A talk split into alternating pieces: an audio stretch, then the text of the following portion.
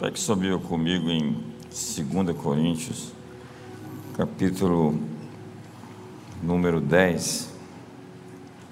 Porque, embora andando na carne, não lutamos, não militamos segundo a carne, pois as armas da nossa milícia não são carnais, mas poderosas em Deus para a demolição de fortalezas, derribando raciocínios e todo baluarte, todo sofisma que se ergue contra o conhecimento de Deus e levando cativo todo pensamento à obediência de Cristo. Hoje nós tomamos cativos os pensamentos à tua obediência.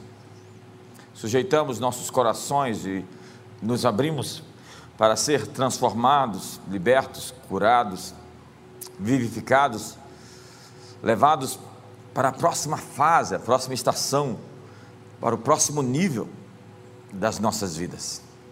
Estamos aqui como quem sonha, esperando em Ti, porque não se ouviu com os ouvidos, não se percebeu com os olhos, desde a antiguidade não se viu um Deus como Tu, que trabalha por aqueles que em Ti esperam. Estamos com os nossos olhos postos em Ti, Ainda que os desafios sejam grandes, como Josafá diante de exércitos maiores, nossos olhos estão em Ti. Elevo os meus olhos para os montes, de onde me virá o socorro. O nosso socorro vem do Senhor que fez os céus e a terra. E hoje estamos nos altos da terra, marchando rumo a uma vida de significado, uma vida de inspiração para todos que nos cercam, uma vida plena uma vida abundante, uma vida criativa e bem-sucedida.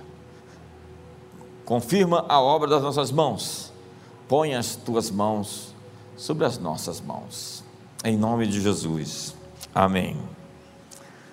Eu gosto tanto desse texto, é, para mim é o meu tema, eu estou bem familiarizado com todos esses textos que falam sobre a transformação do seu sistema de crenças, e é impressionante como as pessoas estão presas em fortalezas. Descrevemos a natureza da guerra no texto que lemos. Veja, demolição de fortaleza, é uma linguagem pesada. Fortaleza em si mesmo é um castelo, é uma fortificação. E quando você analisa dentro do contexto, estamos falando de algo que foi construído no interior, dentro lá no fundo, uma incepção, uma informação que foi colocada lá no fundo da alma do indivíduo, da pessoa em questão.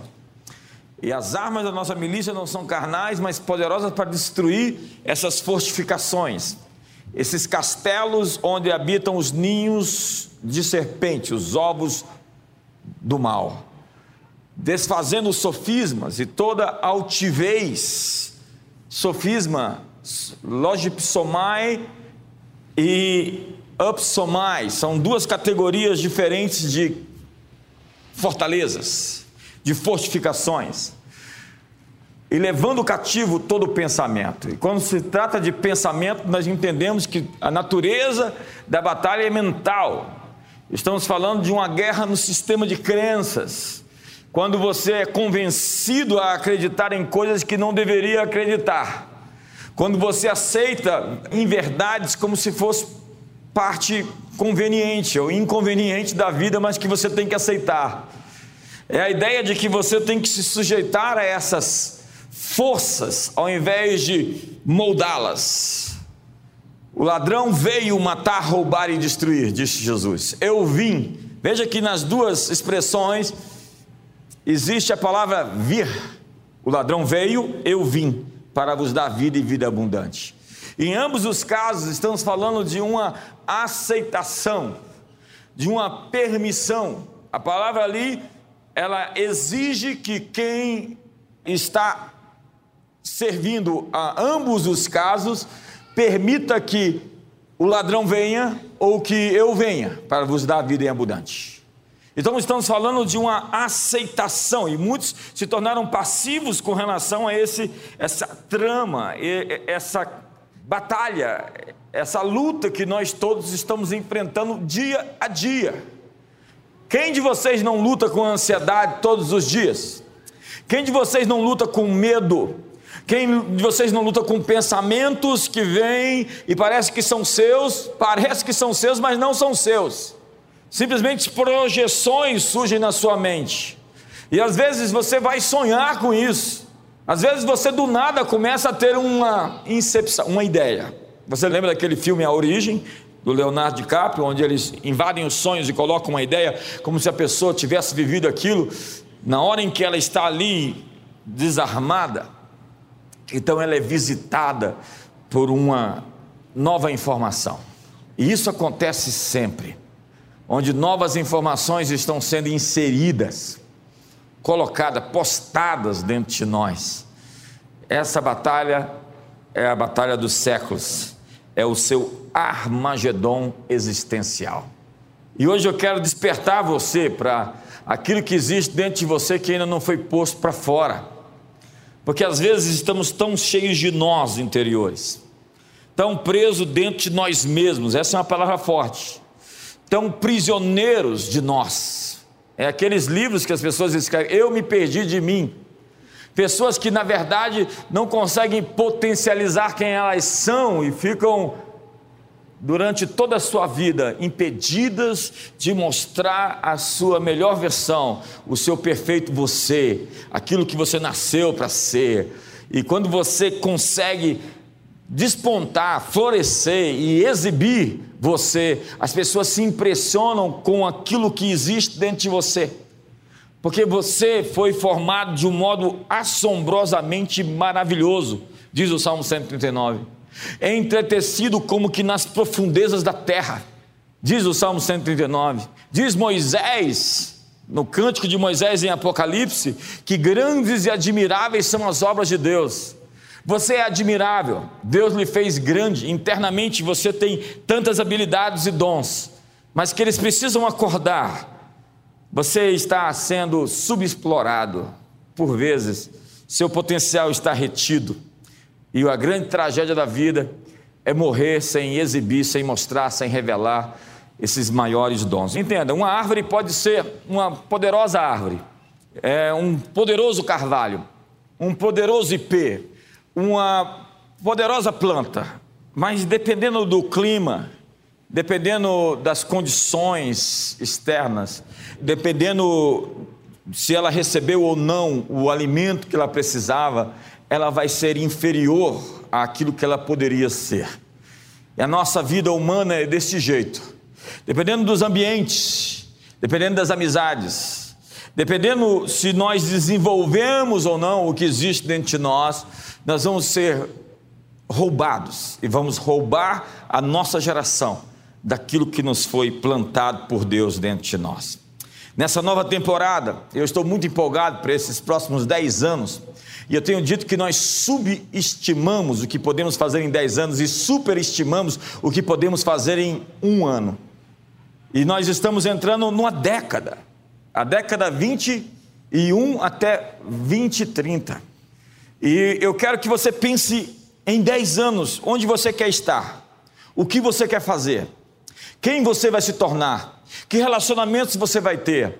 Qual é a saúde, o vigor, a energia que você vai manter? Você precisa mudar hábitos que estão impedindo você de se tornar quem você vai ser daqui a 20, 30 anos. Se você for envelhecer, envelheça forte, para que o seu potencial não seja suprimido e impedido por falta de energia ou falta de saúde. Entenda que essa coisa fatalista de que você vai morrer tal dia, que a cartomante falou, que o profeta maluco disse para você, ela é estoica, ela não é cristã. A Bíblia diz que você pode escolher e a sabedoria vai prolongar os seus dias. Se a sabedoria vai prolongar os seus dias, não existe um dia certo para você morrer. Jesus ressuscitou pessoas para dizer que nem todo mundo morre na hora certa. Então, se você cuidar de você mesmo, se você cuidar da sua saúde, se você cuidar das suas palavras, se você se desenvolver pessoalmente, você vai se tornar muito mais impactante, vai deixar sua marca na sua geração, vai ser alguém que vai fazer a diferença no seu mundo. A Bíblia diz: honra teu pai e tua mãe para que se prolonguem seus dias na terra. Obviamente que a equação está rezando que se você não honra pai e mãe, você pode morrer prematuramente. Então vamos deixar o fatalismo grego de lado e vamos assumir a visão bíblica de mundo que diz: Eu te proponho a vida e a morte, o bem e o mal, a bênção e a maldição. Faça a sua escolha, porque a maior coisa que Deus lhe deu para fazer para essa próxima década é o poder de escolher. Tenha escolhas de qualidade para ter uma vida de qualidade. Escolha poderosamente as melhores coisas que você pode escolher e pense a longo prazo. Faça a parede do seu futuro. Crie um retrato daquilo que você quer chegar onde você quer ir. Prepare-se para a grandeza. Estude. Eu terminei a última ministração que eu fiz aqui dizendo: estude, dá tempo. Trabalhe, construa empresas, case-se, tenha filhos. Foi isso que Jeremias disse para o povo que estava preso na Babilônia. Ele falou: vocês estão na Babilônia, então vocês plantem vinhas, vocês edifiquem empresas, negócios. Vocês se casem, tenham filhos e deem seus filhos em casamento. Vai dar tempo. Lança o teu pão sobre as águas, porque depois de muitos dias o acharás. Lança sua semente de manhã e também à tarde, porque você não sabe qual delas vai vingar, vai prosperar. Eu estou desafiando a você a ter um espírito empreendedor para os próximos anos, a pensar grande, a fazer o seu moonshot, o seu chute para as estrelas. Atire nas estrelas. Se você acertar a lua, todo mundo vai dizer: Uau! Então, aumente a sua aposta, dobre a sua aposta. Acredite que Deus tem para você bons pensamentos. Deus não está lutando contra você, Ele está lutando por você. O céu quer que você vença. O céu está conspirando por você. Deus está conspirando pela sua vida. Deus está trabalhando por aqueles que nele esperam. Me ajuda aí, faz alguma coisa. Está na hora do seu voo. Está na hora do seu avanço. Mas programe isso. Mude sua dieta, mude seus hábitos, crie novos hábitos, desenvolva relacionamentos edificantes, relacionamentos edificantes com pessoas edificantes. Aquelas que não forem edificantes, edifique elas e não deixe elas destruírem aquilo que existe de bom dentro de você. Porque relacionamento não tem meio termo. Como você se sente ao lado de alguém define muito sobre essa pessoa. Essa pessoa faz acordar a criança que está dentro de você, é gente boa. Quando você se sente uma criança perto de alguém, você fala assim: esse aí é amigo de verdade. Você pode ficar confortável, folgado, desarmado, livre. Então, vamos começar? Quantos estão prontos para subir? Vai melhorar. Você sabe, uma coisa que você tem que entender é que seus dons e suas fraquezas andam de mãos dadas. É incrível como na Bíblia você vê aquela mulher que foi pega em flagrante adultério, que depois segue Jesus para onde ele vai. Moisés que matou o egípcio, depois se torna, segundo a Bíblia, o homem mais manso de toda a terra. Um sujeito que matou o egípcio, enterrou sob a areia, e a Bíblia diz que tempos depois ele é o homem mais manso do planeta. A força dele estava escondida dentro dele. É o tal do Judas. Quem contratou Judas para o ministério de tesoureiro? Quem foi que fez essa presepada? Quem contratou o cara errado para lidar com dinheiro? Jesus fez isso. Por quê? Porque ele deu oportunidade a Judas mostrar que podia vencer suas contradições internas. Ninguém vai morrer dizendo eu não tive uma chance de ser melhor. Ninguém vai morrer, ninguém vai perder sem ter recebido a chance de não fazer aquilo que era errado. E Deus não interfere, Deus não simplesmente interrompe, né? Uma linguagem psiquiátrica é, o sujeito prende, coloca na camisa de força e diz: Você não vai fazer o que é errado. Ele diz para Caim: Teu desejo é contra ti, a ti cumpre dominá-lo. O pecado jaz à porta. E ele não mandou um anjo todo-poderoso lá para impedir Caim de matar Abel. Ele simplesmente deu o aviso: não vai por aí. Não faça isso, isso vai dar ruim, isso vai dar mal. E Caim, inveteradamente, foi ali, pegou aquele pedaço de madeira e matou seu irmão, mesmo sendo avisado que não era para fazer isso.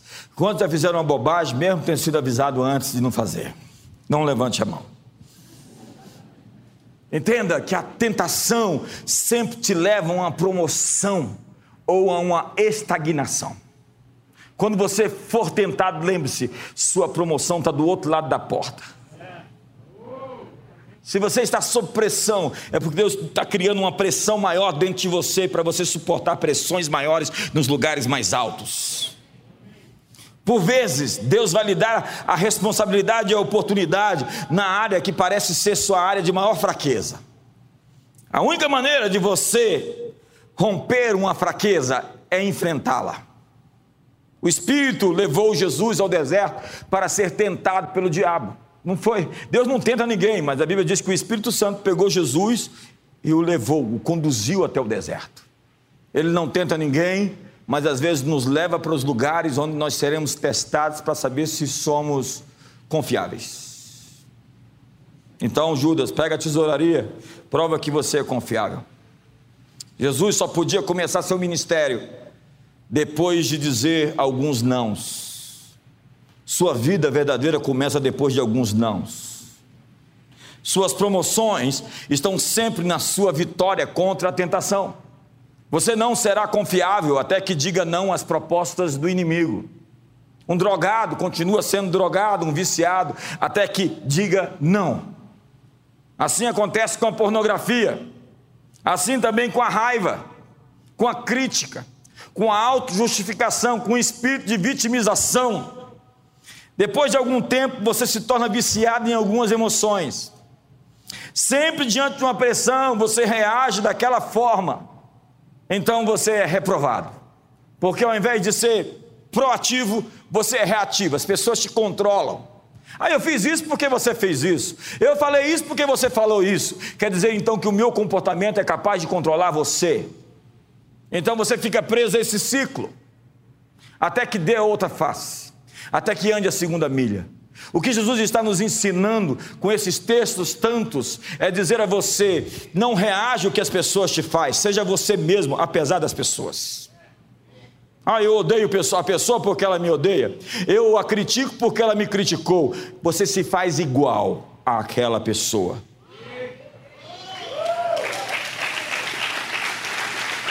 Assim, você desenvolve um padrão destrutivo e a mesma situação vai se repetindo, porque o diabo sabe onde te ferir.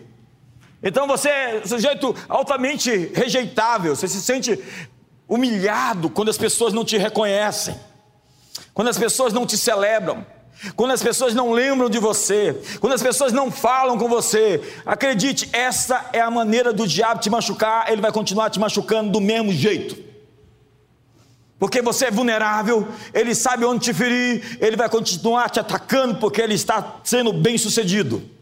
Mas quando você vence o ciclo, você quebra o ciclo, você tem outro comportamento, ele vai ter que mudar a estratégia. Então diga comigo, Satanás, você vai ter que mudar a estratégia. Você está ouvindo? É quando a ficha cai. A ficha tem que cair. Mas tem gente que nem ficha tem para cair. Nós achamos que nossos problemas estão do lado de fora, mas o vício de estados emocionais é um hábito, e hábitos podem ser produzidos intencionalmente e podem ser quebrados intencionalmente. É um hábito como um hábito é comer chocolate. É um hábito como café, cigarros ou drogas. A raiva é um hábito. E se você é esse sujeito iracundo, você tem que sofrer o dano para aprender, porque nunca vai aprender se não sofrer a consequência disso. E a Bíblia diz: não ande com o tolo, ande com os sábios, e você se tornará mais sábio. A crítica é um hábito. Tem gente que não pode parar e olhar para alguém que já tem. Um, a Bíblia diz que é como uma comida de manjar que desce para o fundo. A fofoca é isso. O sujeito sente um prazer enorme de falar mal dos outros. Eu quero dizer, você é doente. Você precisa de tratamento. Você precisa de cura. Descobrir os segredos. O mexeriqueiro revela os segredos, mas o fiel de espírito o encobre. Não te metas com quem muito abre os seus lábios. Esses tempos eu recebi uma pessoa lá no meu gabinete, ela chegou e falou mal de todo mundo, do chefe à camareira do hotel. Eu falei, quando ele virar as costas, ele vai falar mal de mim também.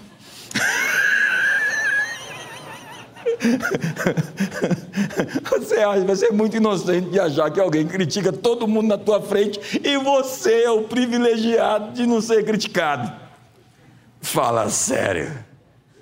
Então quebre definitivamente esse hábito, que senão esse hábito vai quebrar você. Grandes abismos não podem ser cruzados em dois saltos. Dê o seu salto.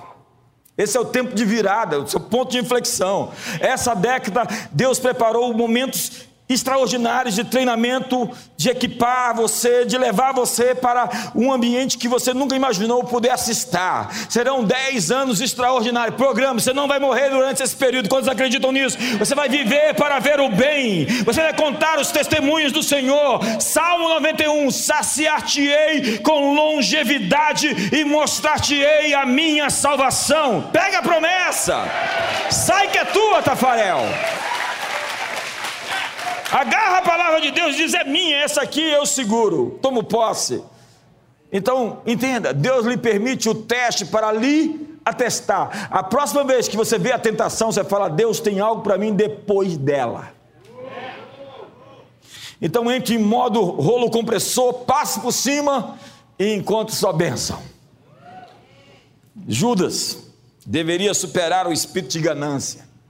Ele teve a chance mas foi vencido pelo pior inimigo, ele mesmo. Portanto, quebre seus condicionamentos. Eu gosto desse tema. Sair da casca, se mostrar, Há comportamentos que prendem você dentro de você, onde se tornam nós na sua existência e você nunca vai aparecer. Todos nós estamos desejosos de conhecer você de verdade e não simplesmente uma parte de você que é mostrada, porque você está tão escondido lá dentro, lá no fundo das ruínas dos seus traumas. Tem ouro, tem tesouros, tem dons, tem habilidades, mas isso só pode aparecer quando você vence essas etapas. Quando você se impõe uma disciplina pessoal, a disciplina vai revelar você. Quando você disciplina a sua língua, Deus põe um freio na minha língua. Vamos lá? Uns tem que ser ABS. Nos quatro pneus. Tem algum modelo melhor agora do que o ABS? Tem não, Pedro? Então a palavra de Deus é um martelo que esmiuça a penha. Diz Jeremias capítulo 23, verso 29. A palavra de Deus é esse martelo de demolição, é uma marreta que demole, que derruba essas fortalezas. Então você tem que se reprogramar. Você tem que colocar novos pensamentos, novas ideias, novos conceitos. Você tem que reformular seu sistema de crenças. Você pode moldar sua realidade ou ser moldado por ela. Você pode assumir a forma das circunstâncias, ou você pode modificar as circunstâncias. Tem gente que se transforma onde chega, fica perto daquela parede, fica branco, daquela ali fica negro. Ele é um camaleão, ele simplesmente toma a cor das coisas. Ele não é capaz de moldar, transformar, modificar o ambiente onde chega. E é por isso que nós somos chamados de a luz do mundo. É por isso que nós somos chamados do sal da terra, porque onde nós chegamos, tudo muda. Muda para melhor, ilumina, clareia, fica mais lúcido, mais claro. Onde nós chegamos tem tempero, tem gosto, tem sabor. É isso que nós somos feitos para ser. Não vos conformeis com esse século, mas transformai-vos. Conformei, transformai-vos. Olha a, a mesma raiz da palavra, com a forma transforma. Você tem a forma das coisas ou você transforma as coisas ao seu redor? Mas para transformar as coisas ao seu redor, primeiro você se transforma. Antes, transformai-vos pela renovação das vossas mentes, para que experimenteis qual seja a boa, agradável e perfeita vontade de Deus. Entenda, no momento em que você bater com precisão no mundo espiritual, você começa a afetar o natural. É assim que acontece. Jesus falou em um local, ele estava ali e ele curou a enfermidade de alguém quilômetros de distância. O centurião disse: Eu sou um homem sujeito à autoridade, e digo a um vai, e digo a outro vem. Manda uma palavra e tudo será feito. Uma palavra, entenda que não existe distância no mundo espiritual. O perdão é desse jeito, você fica conectado quanticamente a quem você não perdoa. Você leva essa pessoa para a cama e você sonha com ela. E ela te perturba. Ela tem um poder sobre você que você nem imagina. Perdoar é ser egoísta, no sentido de você não querer ser escravo de outra pessoa que feriu você e vai continuar te ferindo até que você liberte ela. Vai, segue. Segue numa boa. Deseja o seu bem. Vai embora. Perdoar é perder no ar. É liberar a pessoa para seguir. Mas quando não perdoa, você fica preso numa linha quântica. E você está sempre conectado. No momento em que você libera, você desbloqueia essa pessoa. E o inverso é verdadeiro. No momento em que você falar com desonra de alguém, aquilo afeta a liberação da bênção na sua vida. Salmo 38 diz assim: Quer viver bem longos anos para ver o bem, aparta a tua língua do mal e do falar dolosamente. Não há espaço, não há distância no mundo espiritual. Você precisa, portanto, do ambiente e das pessoas certas para florescer o que existe dentro de você. Você precisa controlar sua atmosfera. Pessoas íntimas sempre influenciam muito você. Em qualquer relacionamento, uma pessoa está sendo influenciada por outra. Certifique-se de que você sabe quem está lhe influenciando. Não se deixe enganar, disse Paulo. As más companhias corrompem os bons costumes. Eu tenho uma árvore lá em casa e ela não dava fruto até que ela foi podada. Cortaram os galhos secos. A pessoa em questão, ela começou a ferir um pouco o tronco daquela vinha. E ela apareceu, ela floresceu ela ficou exuberante, já tem pequenos, pequenos cachinhos. Tudo isso depois da poda. Entenda que a vida é feita de podas. Tem coisas que precisam sair para que outras entrem. Mas às vezes isso dói. Mas não hesite em retirar os ramos que sugam a sua força para longe. Há três níveis de relacionamento a considerar. Primeiro, é o relacionamento mínimo Relacionamento mínimo é o relacionamento com a multidão. Você conhece, oi, tudo bem, bom dia, boa tarde, como vai?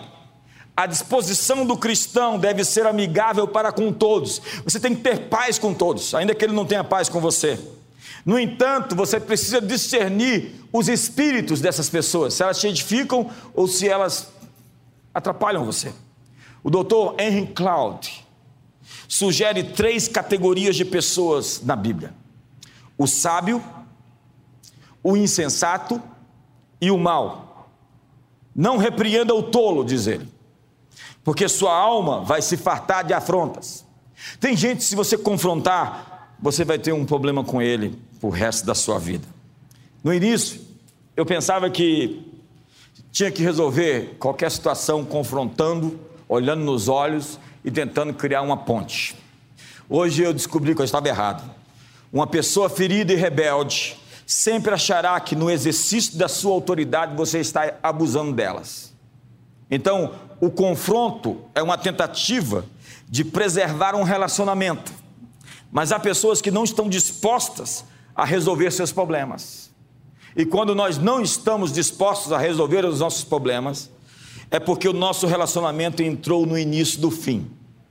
Por isso que eu não tenho problema com casais que brigam eu tenho um problema com casais que calam. Quando vocês ainda estão discutindo e conversando, com respeito, obviamente, está tudo certo. Mas se você vê a coisa errada, casamentos não terminam por causa de uma situação brusca, foi lá, divorciou. Não, são pequenas situações que vão se acumulando. tem que ter a hora de ir para a mesa, olhar nos olhos e falar a verdade em amor. Qualquer relacionamento que dure tem conversas difíceis. Conversas difíceis fazem parte das nossas relações interpessoais. Ou então nós seremos superficiais. É importante resolver os problemas.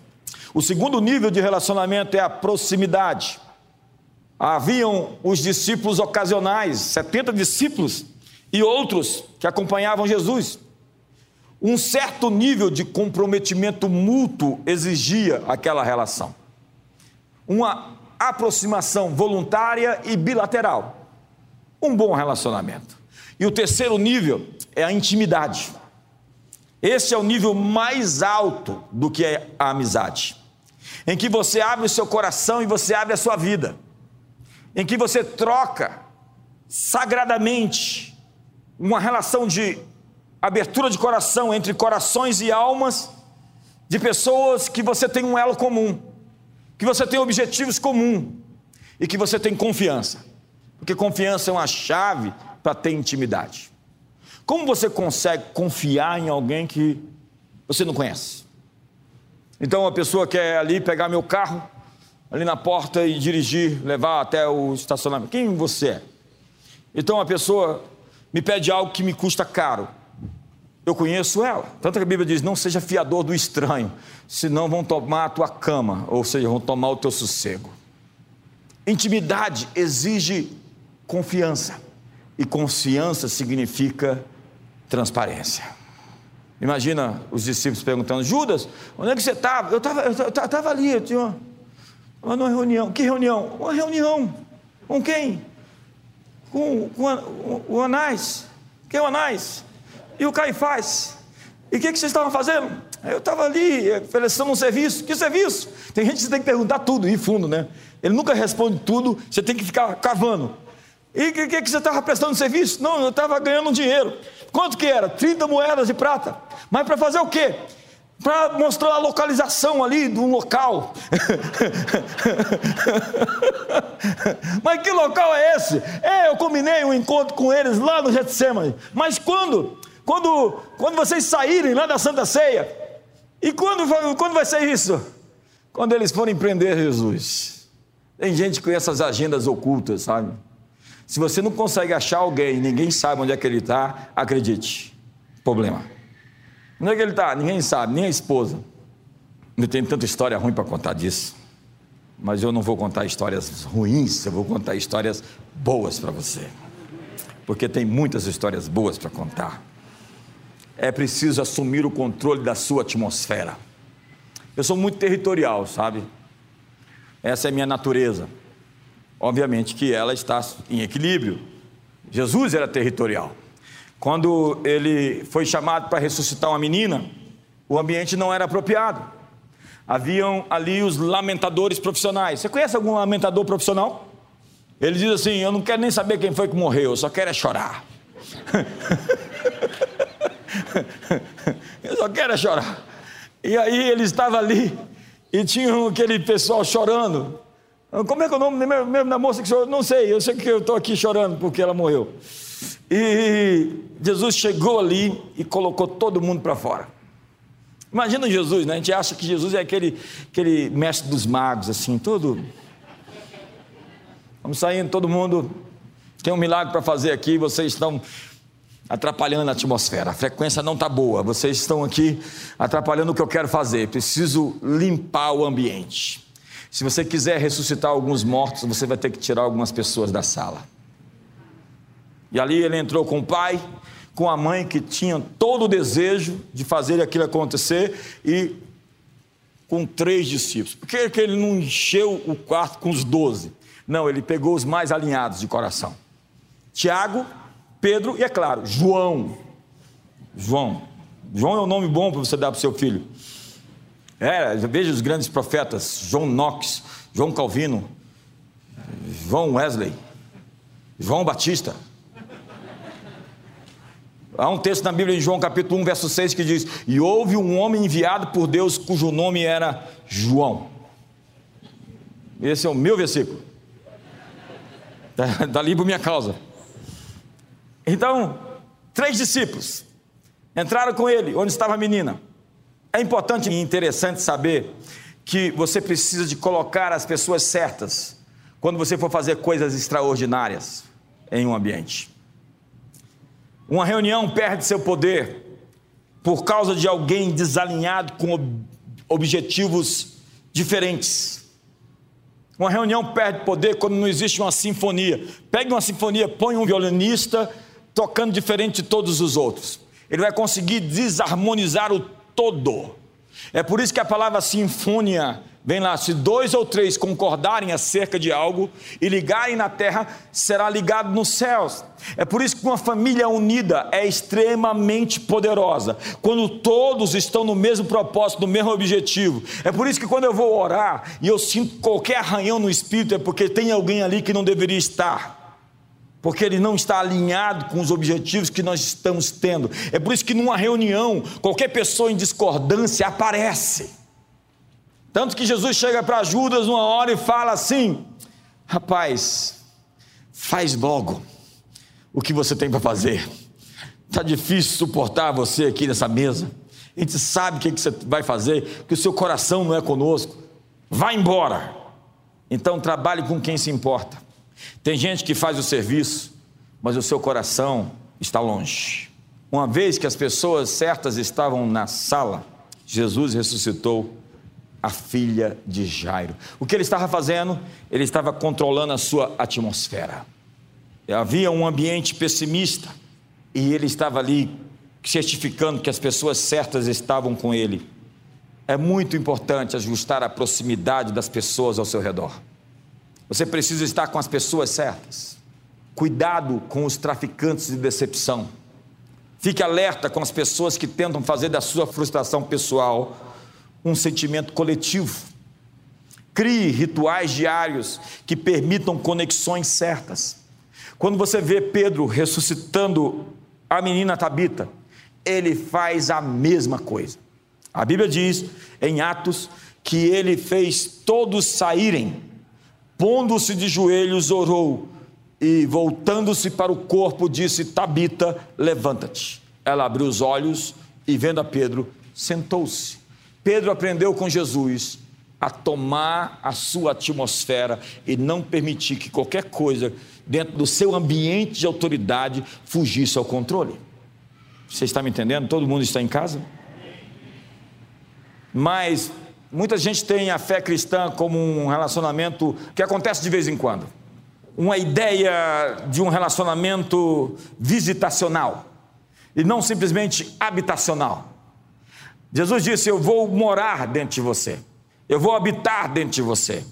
Cristo em você é a esperança da glória. Isso significa que Deus está com você em todos os lugares. Se Deus está com você em todos os lugares, onde você entrar, Deus entrou. E quando Jesus disse, Pai seja convosco, ele estava dizendo: o que você carrega pode influenciar o seu ambiente. Quando você entra numa sala, você carrega o poder de uma presença interior com você, sua paz, que virá a quem está receptivo àquilo que você tem para entregar. O que está dentro de você, diz a Bíblia, é maior do que aquilo que está fora de você. Ei, eu vou repetir isso. Vou dizer de uma forma bíblica: maior é aquele que está em você do que aquele que está no mundo. O que está dentro de você é maior do que aquilo que está fora de você. Então você tem poder de moldar a realidade, não ser moldado por ela. Você pode moldar o ambiente à sua volta e transformar suas circunstâncias. E a sua circunstância não vai resistir à promessa de Deus para você. Seja o que você estiver vivendo, vai declinar, vai sucumbir, vai se prostrar, vai se ajoelhar diante daquilo que Deus prometeu para você. Me ajuda aí.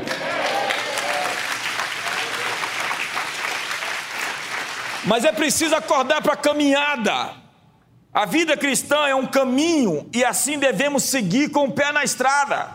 Místicos sempre esperam um sinal para agir. Se você está esperando um sinal, esse é o seu sinal. Se mova em Deus, dê um pequeno passo e veja como Deus conspira com aqueles que se movem nele. Aprenda a lição da tartaruga, ela só avança esticando o pescoço. Então o apóstolo Paulo queria ir para Bitínia, ele queria ir para a Ásia Menor e o Espírito Santo não o permitiu, simplesmente o empurrou. E aparece o anjo da Macedônia dizendo: passa para cá. Mas Paulo estava em movimento e por isso Deus pôde guiá-lo. Os movimentos sobrenaturais vêm a nós à medida que nós avançamos. Você abra a Bíblia, Deus não chamou ninguém desocupado. Todas as pessoas que Deus chamou estavam fazendo alguma coisa. Pedro estava pescando, Felipe também, Eliseu queimou as juntas dos bois para seguir. Cada um dos homens de Deus, Moisés estava pastoreando o rebanho, cada um dos homens que Deus chamou já estava empregado, fazendo alguma coisa importante. E há um vazio hoje que precisa ser preenchido. Moisés emergiu do exílio proclamando a mensagem da sarça aos ouvidos de Faraó: Deixa meu povo ir. Quem é Moisés? Deixa meu povo ir. Elias aparece do nada, ele é um tisbita e lidera Israel para o avivamento do Monte Carmelo. Gideão é um pouco expressivo personagem que ganha notoriedade quando um anjo lhe aparece. Ele estava se escondendo com medo e se tornou um general do exército, do dia para a noite. Deus sempre tem alguém sendo preparado onde ninguém está vendo. Agora, nesse momento, Deus está preparando pessoas. É incrível o que Deus é capaz de fazer quando as pessoas se dispõem a atender o seu chamado, de usar os seus talentos. Três homens receberam talentos. Um multiplica cinco, outro multiplica dois. E o mestre diz: servo bom e fiel, foste fiel no pouco, te colocarei sobre mais. O terceiro rapaz temia seu mestre e enterrou o único talento na terra. Quando o patrão voltou, tem um único talento de volta. O Senhor diz: Você não é diligente, você é um servo mau. Aqueles que idolatram a segurança e nunca arriscam serão chamados de servos maus e preguiçosos. Essa não é uma parábola simplesmente sobre administração, é uma parábola sobre risco. Deus recompensa o risco. Riscos inteligentes, obviamente, feitos com motivações certas. Eu incentivo sempre as pessoas a irem à frente, mas há muitas pessoas com motivações corrompidas. Assuma o risco, mas analise o seu coração.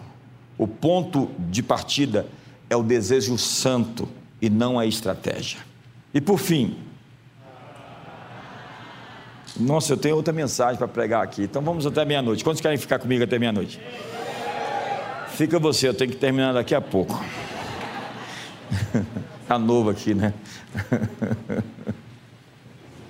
Eu pus as minhas palavras na tua boca. Eu estou falando aqui de modelagem, de moldar o mundo, de ser um arquiteto cultural. E a Bíblia diz que você molda a realidade pelas palavras que ele põe na sua boca. Isaías 51, verso 16 diz: Eu pus as minhas palavras na tua boca, eu te protejo com a sombra da minha destra, para estender novos céus e nova terra. Deus está dizendo: Eu vou estender um novo mundo com as palavras que eu pus dentro de você. É por isso que você tem que alinhar seu discurso, alinhar sua fala. Cada um profetiza de acordo com a sua fé. Então, se você tem pouca fé, você profetiza de maneira equivocada. Então, se você tem pouca fé, não profetize para mim. Cada um profetiza de acordo com a sua fé. E nós estamos movendo o mundo quando nós descobrimos o poder que nós temos dentro de nós de ao nosso redor, à nossa volta, poder produzir a ressurreição de coisas, de pessoas. Qualquer grande sonho foi pequeno antes. Qualquer grande realização começou pequena. E a Bíblia diz: sede fiel aos dias dos pequenos começos. Ser fiel no pouco é administrar o que você tem como para Deus é administrar suas palavras, é administrar seus recursos, é administrar o seu tempo, é administrar os seus relacionamentos. E se você for um bom administrador dos dons que Deus te deu, Ele vai se chamar de servo bom e fiel. Mas se você está parado, sem fazer nada com o que Deus te entregou, Ele vai dizer que você é mau e preguiçoso. Existem talentos dentro de você. E eu comecei falando isso. Essa década é hora de você acordar para quem você de fato é. A maior tragédia é morrer sem explorar o máximo que você tem dentro de você. Quando Deus te criou, Ele encheu você de tesouros, Ele encheu você de dons, e aquilo que você é mais tentado, é justamente naquilo que você é mais forte. Você está me entendendo ou não? Naquilo que você é mais provado, é justamente ali que você tem que quebrar o ciclo para passar de nível, porque o inimigo vai ter que mudar de estratégia com você. Porque você não vai cair mais no laço da raiva. Você não vai cair mais no laço da amargura e da inveja. Você não vai cair mais no laço do vitimismo, de se sentir rejeitado, coitadinho. Você não vai cair mais no laço da prostituição ou das bebidas, se aquilo te afeta tanto e tira a sua consciência, seu foco. Por favor, se teu olho te faz tropeçar, arranque ele fora. Qualquer coisa que impede você de ser você no seu máximo, tem que ser reabituada. Esse é o momento de verificar o que você está fazendo e como você pode ser melhor Daqui a 10 anos eu vou ter 62 anos. E eu vou estar melhor do que hoje, acredite. Eu estou trabalhando nisso. Eu vou trabalhar por isso. Não é simplesmente uma profecia, é uma profecia autorrealizável. É quando você se compromete com as palavras que você recebeu e que você deu. Eu ouço palavras proféticas e Paulo diz assim: Lute pelas palavras proféticas que você recebeu, Timóteo. O que ele está dizendo? Ele está dizendo que a palavra profética que Deus te dá é o plano que Ele tem para você, mas que se você não fizer nada por ela, ela vai cair por terra e você não vai vê-la. Ele está dizendo que profecias são muito boas para quem abraça a palavra e diz: é comigo, é para mim e eu vou trabalhar em cima disso arduamente. Eu estava lá em Israel, em Neod Kedumim, onde tem as sete maravilhas da terra. E ali tem um pé de amoreira. Aquele pé que Jeremias viu, a amoreira. O que viste? Viste bem, porque eu velo pela minha palavra, é a mesma raiz, tem um jogo de palavras para cumpri-la. Ele está dizendo assim, Deus está dizendo assim, Jeremias, eu velo pela minha palavra para cumpri-la. Na verdade, o texto tem um sentido ainda mais profundo. Ele diz: Eu trabalho arduamente para cumprir o que eu disse. Deus diz assim: Eu vou trabalhar incessantemente para cumprir o que eu falei. E Ele é o Todo-Poderoso, então Ele vai fazer cumprir. Eu não sou o Todo-Poderoso, mas vou lutar por tudo aquilo que eu disser que vou fazer. Então façam, olha, eu, a gente tem muito tempo que não faz isso. Faça uma lista de coisas Escreva um, escreva um caderno do futuro. Coloque metas alcançáveis. Eu fiz isso no passado e tudo que eu escrevi cumpriu. tudo. Sabe? Eu vou fazer isso agora porque nós estamos num ponto de inflexão. São 10 anos. Nós, quantos estão prontos para planejar? 10 anos. 10 anos. O que você vai fazer daqui a. Você vai ser incrível. Daqui a 10 anos, como você vai estar na foto? Faz uma, faz uma cara assim, uma, uma pose para 10 anos aí. O Pedro está dizendo que vai ser lutador de, de, de MMA. Diz que jiu-jitsu ele já domina.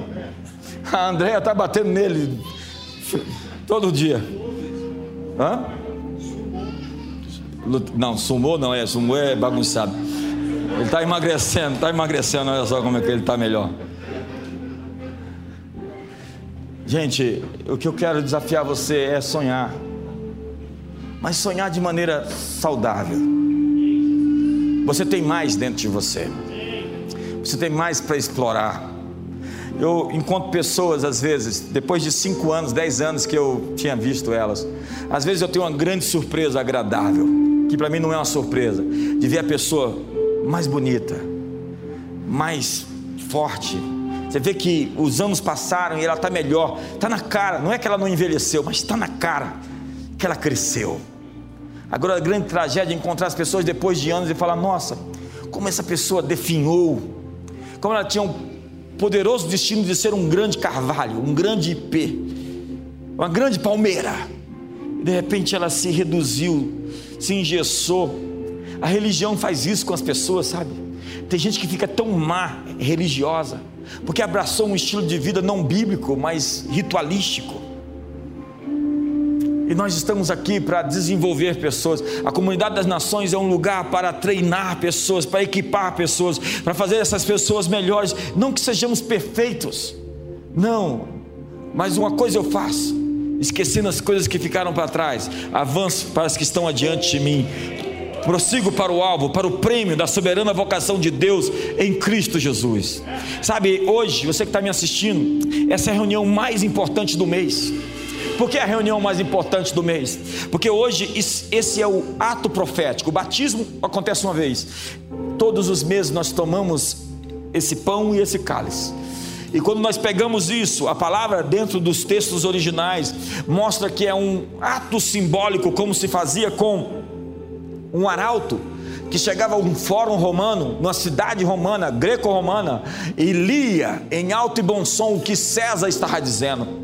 Hoje, ao tomar esse pão e esse cálice, nós vamos dizer aos poderes principados o que o céu está dizendo. E o céu está dizendo que o Cordeiro venceu, que, que essa é a mesa preparada perante os nossos inimigos. O céu está dizendo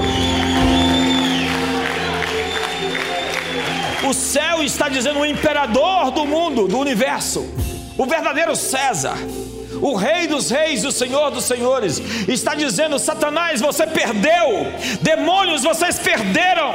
Vocês podem lutar para destruir nações, mas vocês perderam. Vocês podem lutar contra famílias, mas vocês perderam tudo aquilo que luta contra você está em recuo agora. Quando eles olham para essa mesa, eles sabem que eles perderam, e hoje você está se erguendo no poder de Deus para manifestar aquilo que você foi chamado para ser nesse mundo. Sabe, eu, tô, eu estou muito empolgado com os próximos 10 anos. E eu quero que você fique empolgado também. Dobre a sua aposta. Aumente a sua expectativa. Acredite, sabe por quê? Deus nunca deixará a sua esperança te envergonhar. A Bíblia diz que Ele trabalha a favor dos que nele esperam. É, a Bíblia diz que não será envergonhado, não será confundido todo aquele que nele espera. Não é que você não vai ter lutas, dificuldades, tribulações ou aflições, é que você tem que ter bom ânimo. No mundo tereis aflições, mas tem de bom ânimo. Então, diante disso tudo, ele diz: Eu venci o mundo.